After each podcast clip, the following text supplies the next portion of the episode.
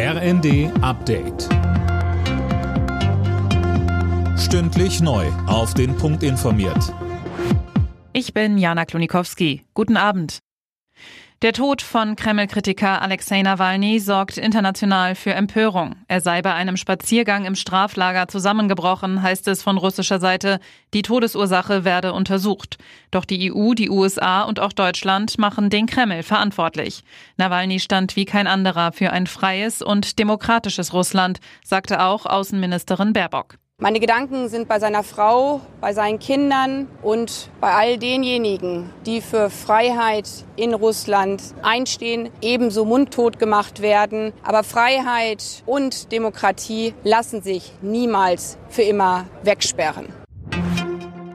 Nach Großbritannien hat jetzt auch Deutschland ein Sicherheitsabkommen mit der Ukraine. In Berlin haben Kanzler Scholz und der ukrainische Präsident Zelensky eine entsprechende Vereinbarung unterzeichnet. Mehr dazu von Imme Kasten. Scholz sprach von einem historischen Schritt. Die Bundesregierung werde Kiew auch weiterhin im Kampf gegen Russland unterstützen. Das Abkommen ist nur eine Übergangslösung, bis die Ukraine der NATO beitritt. Ob und wann das überhaupt passiert, steht allerdings noch nicht fest. Zelensky wird morgen auch bei der Münchner Sicherheitskonferenz dabei sein. Die ist am Nachmittag gestartet und stellt ebenfalls den Ukraine-Krieg und auch den Nahostkonflikt in den Mittelpunkt. Israel plant trotz internationaler Kritik weiter die Offensive in der Stadt Rafah im Gazastreifen nahe der Grenze zu Ägypten. Genau dahin waren ja Zehntausende Palästinenser geflohen. Berichte des Wall Street Journals, wonach Ägypten ein Flüchtlingslager für Palästinenser errichten will, hat Kairo nun aber dementiert.